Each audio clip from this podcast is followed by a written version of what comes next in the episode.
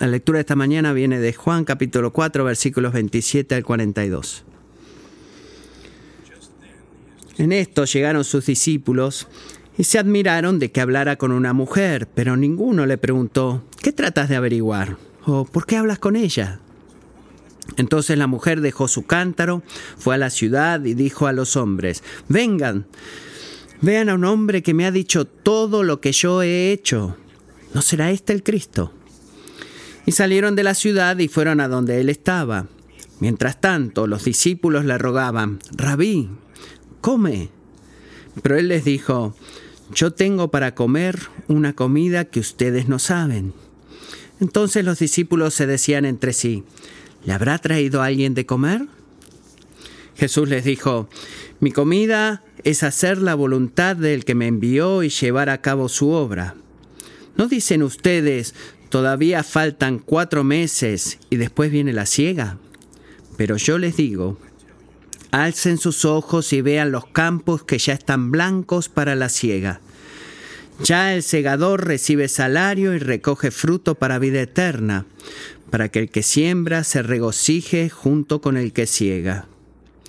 Porque en este caso el dicho es verdadero. Uno es el que siembra y otro el que ciega. Yo los envié a ustedes a cegar lo que no han trabajado. Otros han trabajado y ustedes han entrado en su labor. Y de aquella ciudad muchos de los samaritanos creyeron en él por la palabra de la mujer que daba testimonio diciendo, Él me dijo todo lo que yo he hecho. De modo que cuando los samaritanos vinieron rogaban a Jesús que se quedaran con ellos y él se quedó allí dos días. Muchos más creyeron por su palabra. Y decían a la mujer, Ya no creemos por lo que tú has dicho, porque nosotros mismos le hemos oído y sabemos que este es en verdad el Salvador del mundo. Así concluye la palabra de Dios del día de hoy. Dudo de que muchos de ustedes estén familiarizados con la historia, pero en el año 1973 el, el, barco USS Juliana sal, salió del puerto de Nueva York, 1873, para buscar la costa oeste de Groenlandia para buscar sobrevivientes de un barco americano llamado el Polar. El, los del Navy re, aprendieron que se encontraron atrapados en un bloque de hielo después de haber viajado 400 millas sobre el círculo polar ártico. No había señal del Polaris y el capitán dijo que no iban a seguir más adelante. Pidió que los voluntarios que estuvieran dispuestos a tirar un pequeño bote de 28 pies de largo que se llamaba el pequeño Juliana y viajar otras 400 millas hacia el norte porque el barco grande no lo podía hacer, o sea que iban a estar 800 millas al norte del círculo polar ártico y eso es frío si no lo sabes, hace mucho frío. Y de acuerdo a las eh, escrituras de ese momento, eh, en un re, libro que se llama El Reino Encontrado, el seco equipo le llevó varias semanas poder llegar y para poder llegar al lugar. El pequeño Juliana se veía un bar barco muy frágil, no un barco grande como el otro. El hielo se sentía como estaba golpeándoles completamente y luego no podía pedirle a nadie más que tomara este riesgo, sino que tenía que confiar en los voluntarios y el hombre llamado George Delon levantó su mano primero. Y lo, eh, lo, invitó a ser el capitán del pequeño barco que iba a salir y no te voy a contar el resto de la historia. Tienes que ir y leer un libro. Es un gran libro. Pero no necesitas saber el final de la historia. Se termina bastante bien, no tengas miedo de eso. No estés pensando en eso todo el tiempo que predique, a ver cómo terminó la historia del barco. Pero no creo que necesites conocer el resto de la historia para que saber que muchas historias como esta son parte de las leyendas.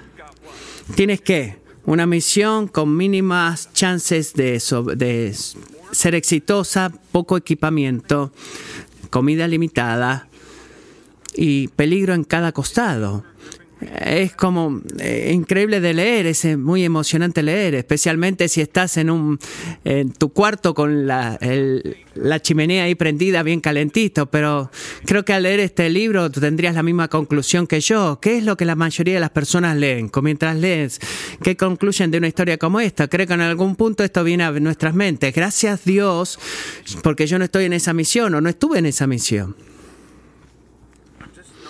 No soy el tipo de persona de, para esa misión en especial, decimos. El- la, la obra de cada día, el trabajo de cada día es suficiente para mí. Estoy muy feliz de poder vivir todas esas aventuras que, y misiones que tengo que vivir en mi trabajo diario. Eh, o por ejemplo la gente que hace CrossFit, que, corre, que corren. Pero amigos, he traído esta historia por la actitud que podemos tener, que poder decir, bueno, yo no soy el tipo de esa misión, dame el periódico a la mañana, un café, ir al trabajo, volver a la casa, un poco de televisión, e ir a dormir, y eso es lo que quiero. Traigo esta historia porque si tú eres un seguidor de Jesús, esto es lo que necesitas saber. Jesús ya te ha dado una misión. Él te ha dado una misión. Sea que la sientas o te sientas el hombre para hacer esa misión o algún aventurero, Él te ha dado esa misión y no eres para media docena únicamente eh, con ese don y muy entrenados y ser eh, eh, creyentes extremadamente maduras, maduros que se desayunan el peligro, que tienen gran adrenalina de hacer grandes cosas exploratorias para Dios. No, esta es una misión para todos nosotros.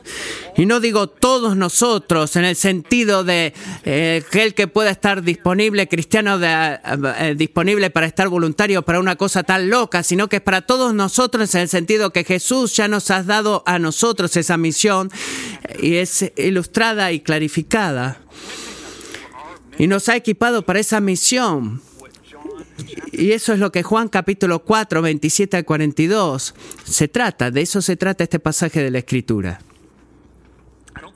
No creo que necesite convencerte del número de bien, por favor escucha esto, de causas sociales buenas, en las cuales los cristianos y no cristianos de la misma forma confían el, eh, pues miran a la iglesia o miran el rostro de la iglesia y dicen, sigue haciendo eso o haz algo acerca de eso y continúa creciendo esa necesidad. Y creo que en medio de esta situación, creo que es tan fácil como cristianos simplemente dar vuelta de un lado al otro.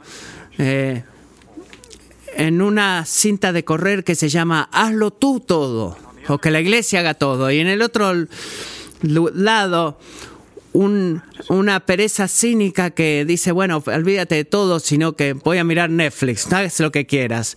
Pero ¿qué es lo que hace Juan en capítulo 4, amigos? Él nos surge a nosotros, Él nos dirige a caminar un camino diferente, no un camino lleno de culpa de hazlo todo o un una posición cínica de simplemente voy a mirar televisión, sino un camino de fidelidad al mensaje principal que Él nos ha dado, la misión principal que nos ha dado de traer almas para el Señor.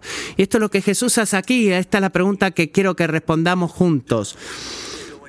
¿Qué hace, eh, ¿Qué hace que nuestra misión sea completa y qué requiere de nuestra misión? Si tú eres cristiano, ¿qué se requiere de ti? De otra manera, si tú no eres cristiano y estás luchando con la fe, estoy feliz de que escuches este mensaje porque espero que clarifique para ti de la palabra de Dios qué es lo que Jesús está pidiendo a los cristianos que hagan. No estoy seguro si tienes una noción presente de qué se debería tratar la iglesia eh, o lo que Jesús en verdad dice de lo que la iglesia debe hacer. Así que por favor escuchemos, esto es para todos nosotros. ¿Qué es lo que requiere nuestra misión para ser cumplida? Si tú eres cristiano te voy a dar cuatro respuestas. Por segunda vez vamos a movernos rápidamente. Así que pónganse el cinturón de seguridad. Respuesta número uno. Seguimos a Jesús urgiendo a las personas a venir y ver a Jesús. Seguimos a Jesús, urgiendo a Jesús de venir a ver a Jesús. Si no estás familiarizado con el contexto aquí, eh, estuvimos en este capítulo por varias semanas. Jesús acaba de explicar a las mujeres samaritanas lo que significa adorar a Dios. Es una buena pregunta. Y Él nos ha enseñado que la verdadera adoración es de dentro hacia afuera, es algo que nace de adentro hacia afuera, no comienza con un cambio que hacemos con nuestro comportamiento externo. Eh, digo, bueno, Él le dio mi Biblia, ha ido a la iglesia, no, sino que es un cambio del Espíritu de Dios trabajando en nuestros corazones de dentro hacia afuera. Jesús nos llama a adorar en espíritu. Pero también adoramos en verdad, no hacemos lo que creemos que es correcto. Y luego pretendemos que Dios de alguna forma es complacido con eso. No, lo miramos a Jesús, el Hijo de Dios, quien se revela a nosotros y nos revela la verdad acerca de Dios y a través de su vida y su muerte y su resurrección aprendemos que somos dos cosas, más pecadores y más amados de lo que alguna vez hemos imaginado. La verdad del Evangelio es que Jesús está ansioso de quitarte la culpa de tu pecado, de limpiarte de eso y, y, liberarte para seguirlo en cada área de tu vida, pero eso no sucede automáticamente.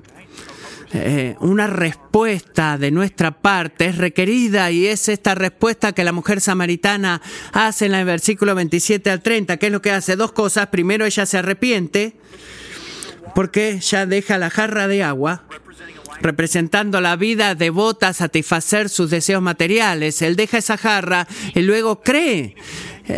Vemos una fe genuina que toma raíz en el corazón de esta mujer mientras ella confiesa a Jesús como el Cristo. Eh, como su Salvador conocido. Ella corre a su pueblo, al pueblo samaritano, y dice en versículo 29, y le dice a las demás personas, vengan, vean, salgan de su casa, amigos, vengan a un hombre que me ha dicho todo lo que yo he hecho. ¿No será este el Cristo? Y sus palabras, eh, la mujer samaritana, en su postura social, eh, hace eco en las mismas palabras que el mismo hombre llamado Felipe le habló a Natanael en Juan 1.46 después que él también encontró a Jesús. ¿Qué, Felipe, ¿Qué le dijo Felipe a Natanael? Hey, Natanael, ven y ve. Ven y ve.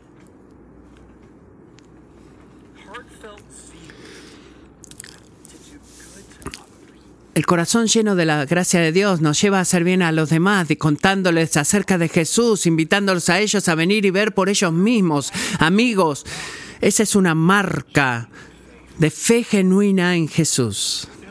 Noten que el Salvador no forzó a esta mujer a hacerlo. Él no le dijo, hey, aprecio que dejes tu jarra de agua, feliz de darte agua viva, de salvarte. Desafortunadamente necesito un poco de ti también. Así que eh, está esta cosa que se llama evangelismo personal y no, no quiero forzarte a eso, pero bueno, debes cepillarte los dientes e ir y hacerlo. No, no, no, no es lo que sucede.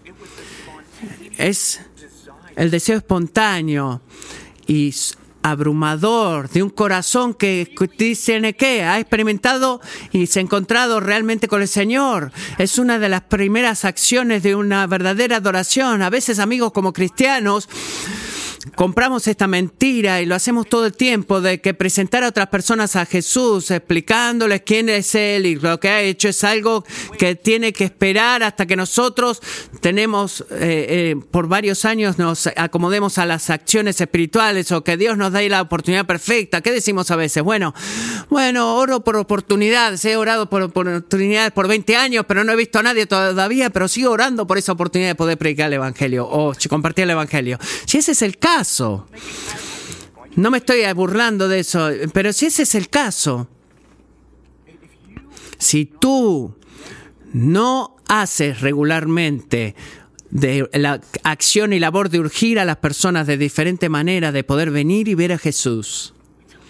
Déjame decirte acerca de Jesús. Deberías preguntarte a ti mismo, ¿has perdido de vista de quién verdaderamente es Jesús? Debes hacerte esa pregunta. Estoy seguro que algunos de ustedes antes eh, cuando mis, mis, hijos están emocionados por algo que han visto, leído durante el día y llego a casa del trabajo, creo que han escuchado esta historia antes, no, no puedo dar ni una palabra cuando entro a la casa. ¿Por qué? Porque no, no debo darles a ellos eh, o presionarlos a ellos que me cuente qué les pasó. No pueden dejar de contarme porque están tan emocionados, están tan maravillados. Y esta mujer hizo exactamente lo mismo, su maravilla y su regozo, eh, su gozo, perdón, en Jesús rebalsaba su corazón y fue. Me gusta lo que dice Hechos 4:20, porque nosotros no podemos dejar de decir lo que hemos visto y oído. Traducción, lo siento, pero tú no vas a poder callarme la boca, no me vas a poder cerrar la boca. Segundo de Corintios 5:14, Pablo dice lo mismo. Pues el amor de Cristo nos apremia, nos controla. Por tanto, somos embajadores de Cristo, como si Dios rogara por medio de nosotros. La primera forma en la que somos fieles a nuestra misión es urgiendo a Jesús a venir a ver a Jesús. Vengan y vean. Segundo, encontramos la vida al dedicarnos a la obra de Dios. Seguimos a Jesús urgiendo a las personas a venir a ver a Jesús y del, mismo tiempo encontramos la vida al dedicarnos a la obra de Dios. Y miras el versículo 33, Jesús, los discípulos de Jesús, esto es clásico, hacemos lo mismo nosotros, no se burles de ellos, cometemos el mismo error nosotros de que la mujer samaritana había hecho unos minutos antes el mismo error. Están solamente pensando en términos de las necesidades físicas y materiales que tenían el, lo que quieren, lo que desean, lo que anhelan. Así que al mismo tiempo que esta mujer se va a su pueblo, ellos vuelven de comprar la comida que ha venido a comprar y le urgen a Jesús finalmente, hey, come algo. Ha sido un largo viaje, todo el mundo está cansado, Jesús está Jesús. Juan nos dice temprano que él estaba, estaba agotado del viaje, por eso estaba sentado en el pozo de agua. Y Jesús inclina su oferta diciendo, hey amigos, básicamente le dice gracias, pero tengo comidas que ustedes no saben que ustedes no conocen. Bueno, ellos están verdaderamente confundidos al escuchar esa respuesta. Ellos comienzan a pensar, bueno, eh, ¿te has hecho una pizza? ¿Encontraste una pizzería por ahí? Este, ¿Encontraste una barrita de granola en tu bolsillo? ¿Qué pasó? Y Jesús les contesta en el versículo 34, escuchen, mi comida es hacer la voluntad del que me envió y llevar a cabo su obra. Piensa en eso. Tendemos a pensar de lo que da más la vida y lo que más satisface la vida tiende a nuestras necesidades físicas y nuestros deseos. No es egoísmo, sino que es autocuidado. Es mi tiempo. Quizás has escuchado a alguien decir, bueno, después de todo, ¿cómo puedo hablar a mi vecino como mismo si no me puedo amar a mí mismo? Y sabemos, como creyentes, en nuestras mentes, que participar en la palabra, en la obra de Dios es lo que debemos hacer, pero cuando se nos empuja a hacer eso muy a menudo, estamos priorizando nuestras necesidades y deseos físicos sobre la obra de Dios. Y suena como esto, las excusas. Ha sido una larga semana, ha sido una temporada ocupada, o creo que necesito estar en casa y dormir y descansar, creo que necesito un tiempo para mí y necesito un descanso de leer mi Biblia, o ir al grupo de comunidad, o reunirme con otros cristianos o ir a la iglesia en esta semana. Bueno, estoy seguro que Dios me entiende. Él me ha nos ha creado con cuerpos físicos, necesidades y deseos físicos y Él nos, nos pide que descansemos, por ejemplo. No vengas a decirme entonces que tengo que ir a hacer algo. Necesito un poco de cuidado de mí mismo. No siempre decimos eso, pero podemos pensar eso, ¿verdad? No estoy diciendo, amigo, que la tendencia de el atender tus necesidades físicas es algo malo. Escucha eso. Eh, quiero que escuches a Jesús. Versículo 34 no es un tipo de un rally de masoquista una vida de, de castigo físico. Y, no, no es lo que Jesús está enseñándonos acá. Él nos dice dos cosas, escucha cuidadosamente. Primero, nos desafía a poner en juego nuestras prioridades, desafía nuestras prioridades, perdón. ¿Cuál, ¿Qué es más importante para ti? ¿Hacer la obra de Dios o satisfacer tus deseos físicos? Y sabes incluso que nuestros deseos, recuerda esto, no es eh, usualmente lo que queremos muchas veces, sino que, que queremos eso demasiado. Así que la solución no es de detenerte de desear comer o el sexo o dormir o descansar. ¿Cuál es la solución? Es asegurarnos que no permitamos que satisfacer esos deseos tomen prioridad y tomen precedente sobre seguir a Jesús y hacer la obra de Dios. Que el orden importa, cuáles deseos son más llamados a, callar, es lo que escuchamos acá. Y segundo, no está eh, desafiando nuestras prioridades, así de importante. Jesús también nos desafía.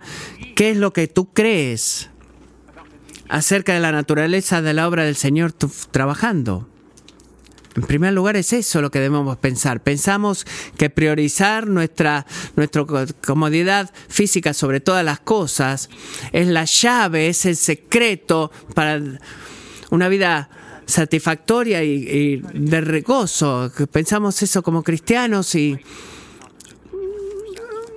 hay cosas que debemos hacer y que son justas para que podamos hacer. De de, seguir a Jesús, pero seamos honestos, verdaderamente, eso no se siente tan bien el sacrificarnos para seguir a Jesús, el atender mis necesidades, eso se siente bien. Pero Jesús amablemente está revelando que esa es una de las mejores mentiras de Satanás. ¿Por qué? Porque la obra de Dios no es simplemente correcta de hacer, sino que es buena también es dar vida, es satisfacer, es, dice que, es como la comida. Y no respondas algo así, bueno, estábamos a, comiendo pina con jelly o cosas así. No, piensa en tu comida favorita. ¿Qué dice el salmista? Tú pones más gozo en mi corazón cuando te sigo y te obedezco de, de que lo que hago cuando eh, aunque haya más vino y comida abundante para mí, el hacer la voluntad de Dios es satisfactorio, es un paso en nuestras vidas. Y amigos, dijo esto, si tú estás pensando ahora mismo acerca de ti mismo, bueno, Matthew, quiero creer eso, pero mi experiencia es que cuando trato de hacer la obra de Dios, cuando trato de seguir a Jesús, no solamente me canso, sino que me siento como que mi vida espiritual ha sido sacada de mí, que me han secado, eh, me siento como haber corrido en la cinta por cinco horas, es imposible, no se siente como que estoy dando vida. Bueno, déjame hacerte algunas preguntas para que te lleves a tu casa y medites en ellas. Primera, ¿estás seguro que estás haciendo la obra de Dios? ¿Es algo que tú crees que necesita ser hecho o es algo que tú sabes que Dios quiere que hagas? Eso es importante. Segundo, estás haciéndolo eh, a la manera de Dios. ¿Estás apurando el proceso o estás siendo paciente? ¿Estás haciéndolo para la gloria de Dios o por tu propia gloria? Bueno, finalmente, ¿lo estás haciendo con el poder de Dios o es tus propias fuerzas? Amo como Jesús cuando habla acerca de lo que él está por hacer acá y volvamos al versículo 34. Él no habla de mi obra o mis acciones o mi tareas. Él está hablando mi comida, que es dar la vida y más nutriente para mí es cumplir su obra. ¿Quién es ese Él? El versículo, versículo 34. Es Dios el Padre. Es la obra del Padre. Dios nunca, Jesús nunca se olvida de eso, que su obra era en última instancia la obra del Padre. Y cuando piensas de eso, que es la voluntad de Dios para mí, presentar o introducir a la gente en mi trabajo o en mi casa o en la escuela, a Jesús, la respuesta es sí, ¿es ese mi trabajo? Sí. Recuerda, amigo, que esa no es en última instancia tu obra. Esa es la obra del Padre.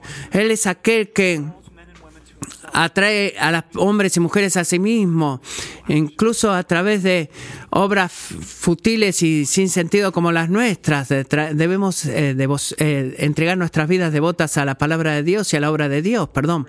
Debemos abrazar nuestra misión con confianza en la humildad. Abrazamos nuestra misión con confianza y humildad. Encontramos eh, buscamos que la gente venga a unir a Jesús, encontramos la vida al dedicarnos a la obra de Dios y abrazamos nuestra misión con confianza y humildad. Me pregunto cómo, cuando tú miras al mundo, ¿qué es lo que ves? Cuando eh, estás viendo a través de tus contactos en tu teléfono, mirando televisión, leyendo el periódico, viendo a tus vecinos, ¿qué es lo que ves? Un carnaval de placeres.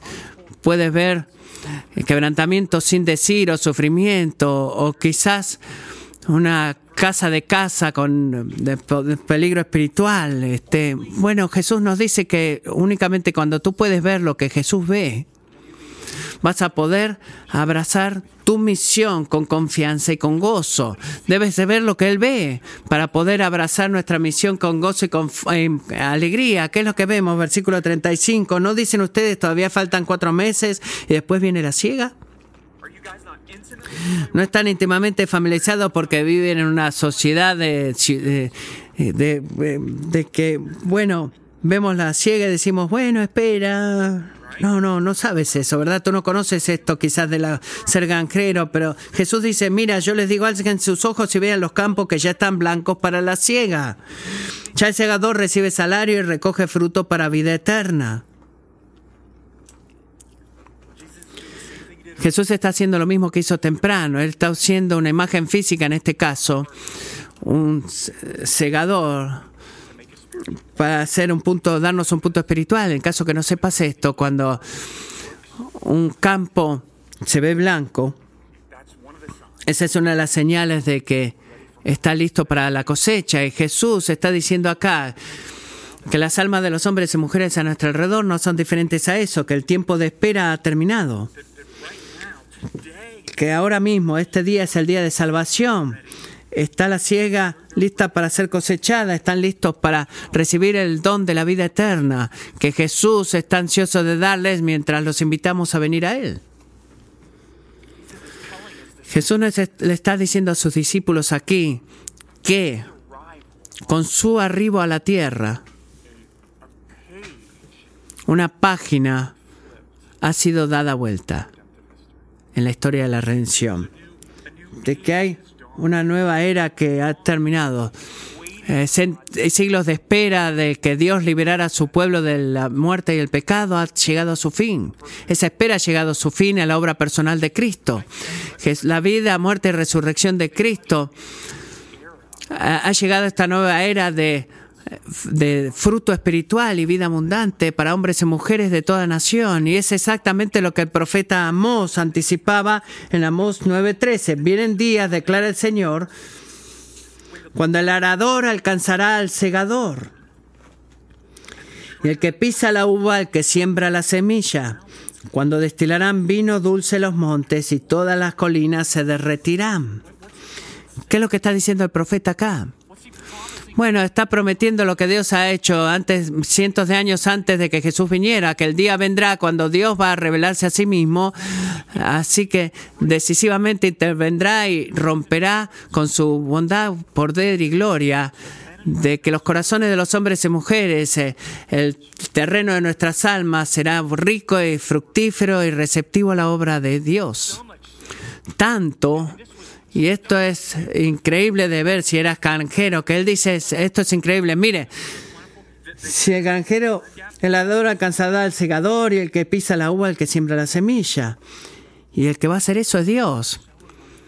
La siembra está, la cosecha es tan abundante que la cosecha continuará hasta el mismo punto y tiempo en el, cual, en el cual necesitamos comenzar a sembrar. Va a ser tan abundante de esa manera.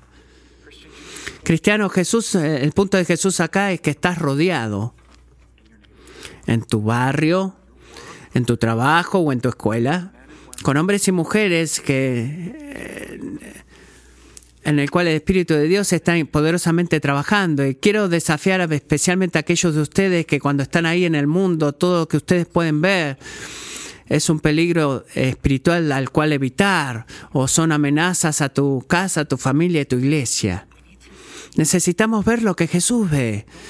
No asumas es tan fácil de hacer, que cuando tú necesitas a alguien o hablas con alguien, conoces a alguien o hablas con alguien o tienes interacción, o quizás sea un amigo viejo, un viejo amigo que no hablabas por años, no empieces a tomar en la, asunción de que apuesto a que no tiene ningún interés en el cristianismo, apuesto que odia a los cristianos y, y si hablo de un tema espiritual ahora voy a perder esta relación, así que por el bien de la amistad y las oportunidades futuras por las cuales he estado orando, me voy a quedar callado. Podemos hacer eso, ¿verdad? Pero eso no es el tipo de actitud llena de fe la cual Jesús nos pide que tengamos acá. Él nos dice que el Señor de la cosecha que está cosechando y la gente está lista y ansiosa en este mundo ahora mismo a recibir la buena noticia del Evangelio.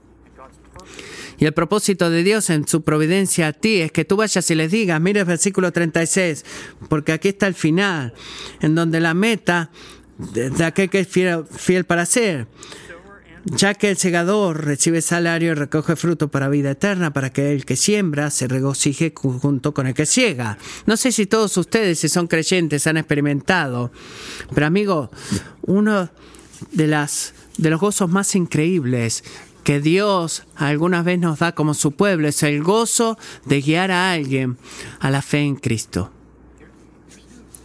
No hay, no hay nada más maravilloso que se compare con esto, que poder decir que hombres y mujeres a nuestro alrededor que son urgidos de venir a ver Qué bueno y eh, sabio, poderoso y grande Jesús es. Y el experimentar ese gozo de ver a Dios hacer lo que solo Dios puede hacer, que es, que es tan bueno en hacer lo que solo Él puede hacer, que es tomar corazones de piedra y transformarlos por corazones de carne que pueden percibir la verdad del Evangelio y responder en arrepentimiento y fe. Esa obra toma mucha paciencia, te requiere mucha paciencia, es trabajo, pero es un gozo, un trabajo gozoso porque podemos ver a Dios hacer lo que solo Dios puede hacer. Y nos recuerda, porque es consistente con lo que Jesús dice acá, que esta obra de, de cosechar lleva de mucha perseverancia, requiere mucha perseverancia, todavía no he visto sentido eh, alguien que marche solo hacia la granja, pero a veces como cristianos es como que nos pensamos, ponemos a pensar, bueno, eso solamente sucede en la iglesia, ¿verdad? Un día el avivamiento eh, encalzará la iglesia y nuestros amigos no cristianos entrarán finalmente a la iglesia y todos van a estar parados ahí recibiendo a Cristo todos juntos como una gran multitud. Dios puede hacer eso, ¿verdad? Sí lo puede hacer, pero ¿cómo Él va a tener a, a las cosas cosechadas a través de adentro del, del, de la granja, lo va a hacer a través de las personas que van a recoger la cosecha.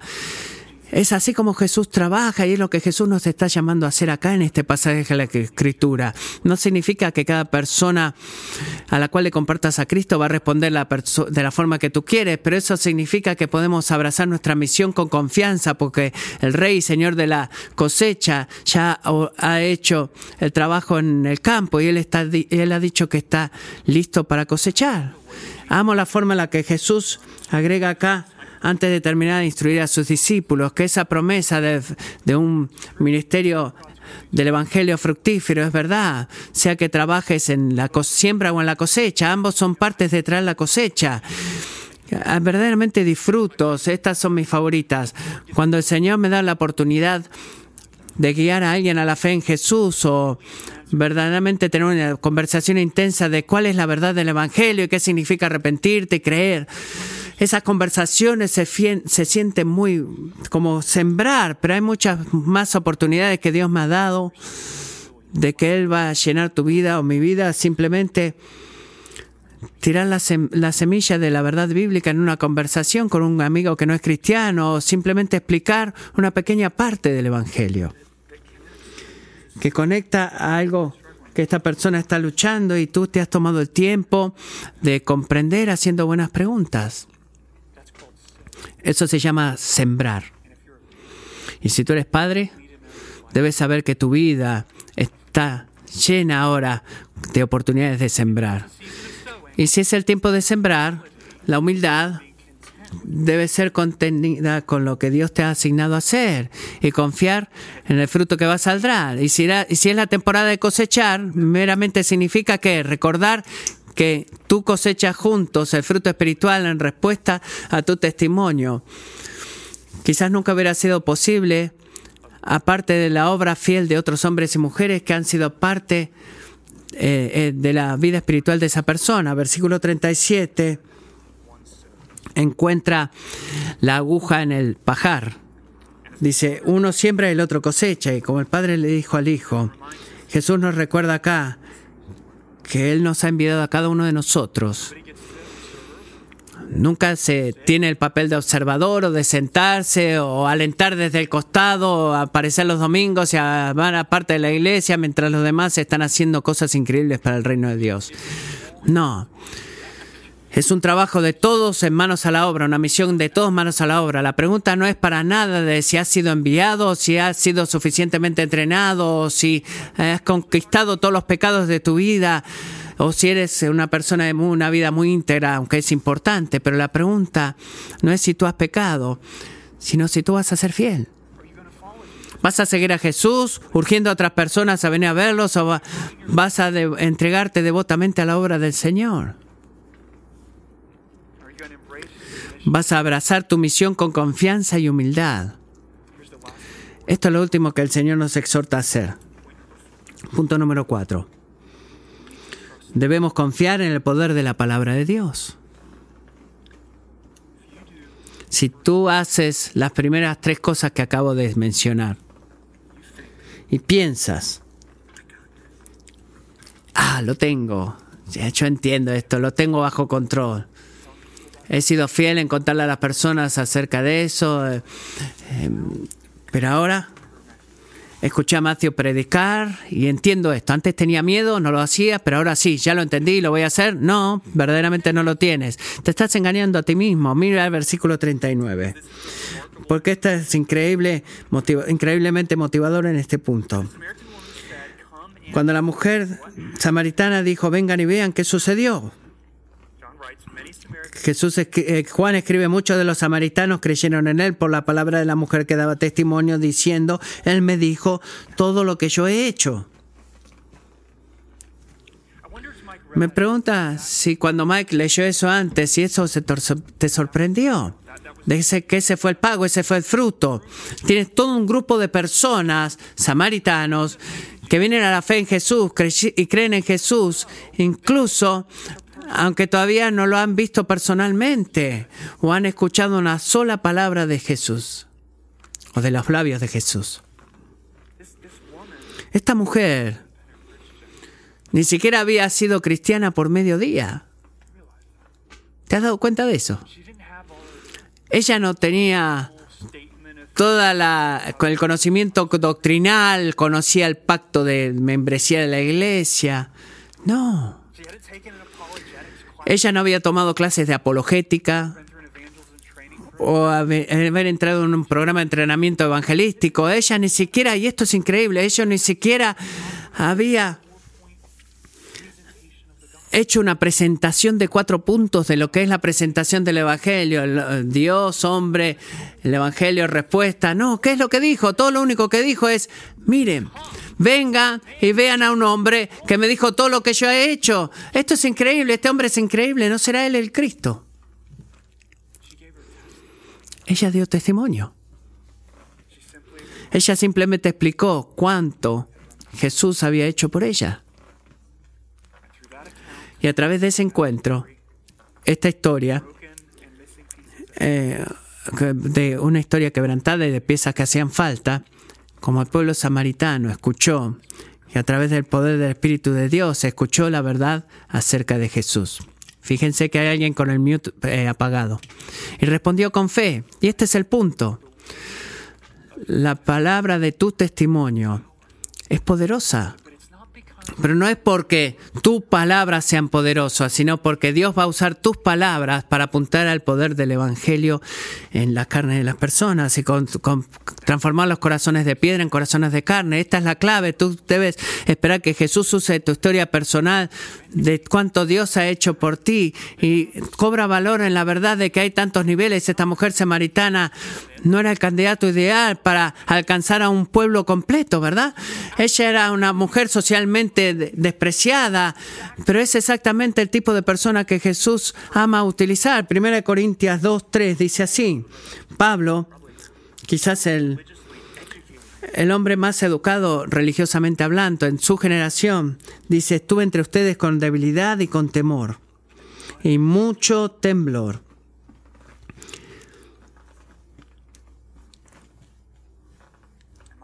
Y mi mensaje y mi predicación no fueron con palabras persuasivas de sabiduría.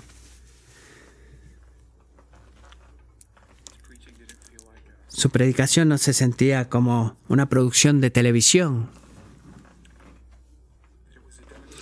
sino que fue con demostración del Espíritu y de poder, para que la fe de ustedes no descanse en la sabiduría de los hombres, sino en el poder de Dios. Un Dios poderoso usa, usó esa mujer, el testimonio de esa mujer samaritana quebrantada para que todo un pueblo se convirtiera a Jesús. Ellos creyeron incluso antes de verlo a Jesús, pero cuando lo vieron, su fe creció más. Versículo 42 porque ya no creemos por lo que has dicho, porque nosotros mismos le hemos oído y sabemos que este es en verdad el Salvador del mundo, no de los judíos o samaritanos, sino de todo el mundo. Y en última instancia eso es lo que queremos, ¿verdad? Queremos que nuestras palabras lleven a las personas a las palabras de Dios, a las palabras de la Escritura, donde el Señor va a seguir revelando la, la majestad y la gloria de Jesús. Recuerda, confía en el poder de la palabra de Dios. Quizás, cristiano, tienes esta noción en tu mente, has tenido esta noción en tu mente, bueno, sé que tengo un tipo de misión ahí eh, eh, y que está eh, esperar y hacerlo para otro día. Bueno, tienes eso en mente claramente, gracias a Dios por su palabra cuando trae claridad y dirección a eso. Si vas a ser fiel en tu misión, ¿qué va a requerir? Seguir a Jesús, surgiendo otras personas que vengan a ver, le vean encontrar la vida al dedicarnos a la obra de Dios, abrazar nuestra misión con confianza y humildad y confiar en el poder de la palabra. Es así como tú dices sí a Jesús y como obedeces sus mandamientos de eh, traer almas para Jesús. Esa misión, el unirnos a esa misión es lo que requiere la verdadera adoración, amigo. Vamos a cantar juntos para cerrar en solo un minuto. Pero si sos franco en este pasaje, en esta mañana, el Señor puso varios grupos específicos en mi corazón que quiero brevemente exhortar. Kevin, puedes traer la banda al, al escenario mientras tanto. Quiero ah, enfocarme en algunos grupos en particular. Primero, amigos, creo que hay algunos de ustedes que necesitan escuchar una palabra de reproche en esta mañana porque han estado egoístamente sentados en la línea de costado y se han contentado, si son honestos, de eh, seguir solamente con su círculo íntimo de amigos cristianos, si son honestos. El Señor Jesús, porque te ama, quiere darte el gozo de ser parte de su trabajo. Y amorosamente te está reprochando esta mañana, recordándote que te ha dado una misión. Creo que hay otro grupo de ustedes que están eh, involucrados en esta misión, pero tienen corazones desanimados porque han estado en una gran temporada de siembra, como dijimos temprano. Se siente como tiempo de cosecha, pero no puedo ver ningún fruto. Si ese eres tú, amigo, anímate en esto, de que cuando el Señor de la cosecha dice, levanten sus ojos y miren que las, los campos están listos para la cosecha, no, se está burlando de ti. Él no está jugando contigo. Él no está diciendo, ah, caíste en la trampa. No, es verdad. Y te está llamando a confiar en el tiempo de la cosecha, que es el tiempo de la cochenta. Y el, último grupo son aquellos de ustedes que creo que el Señor quiere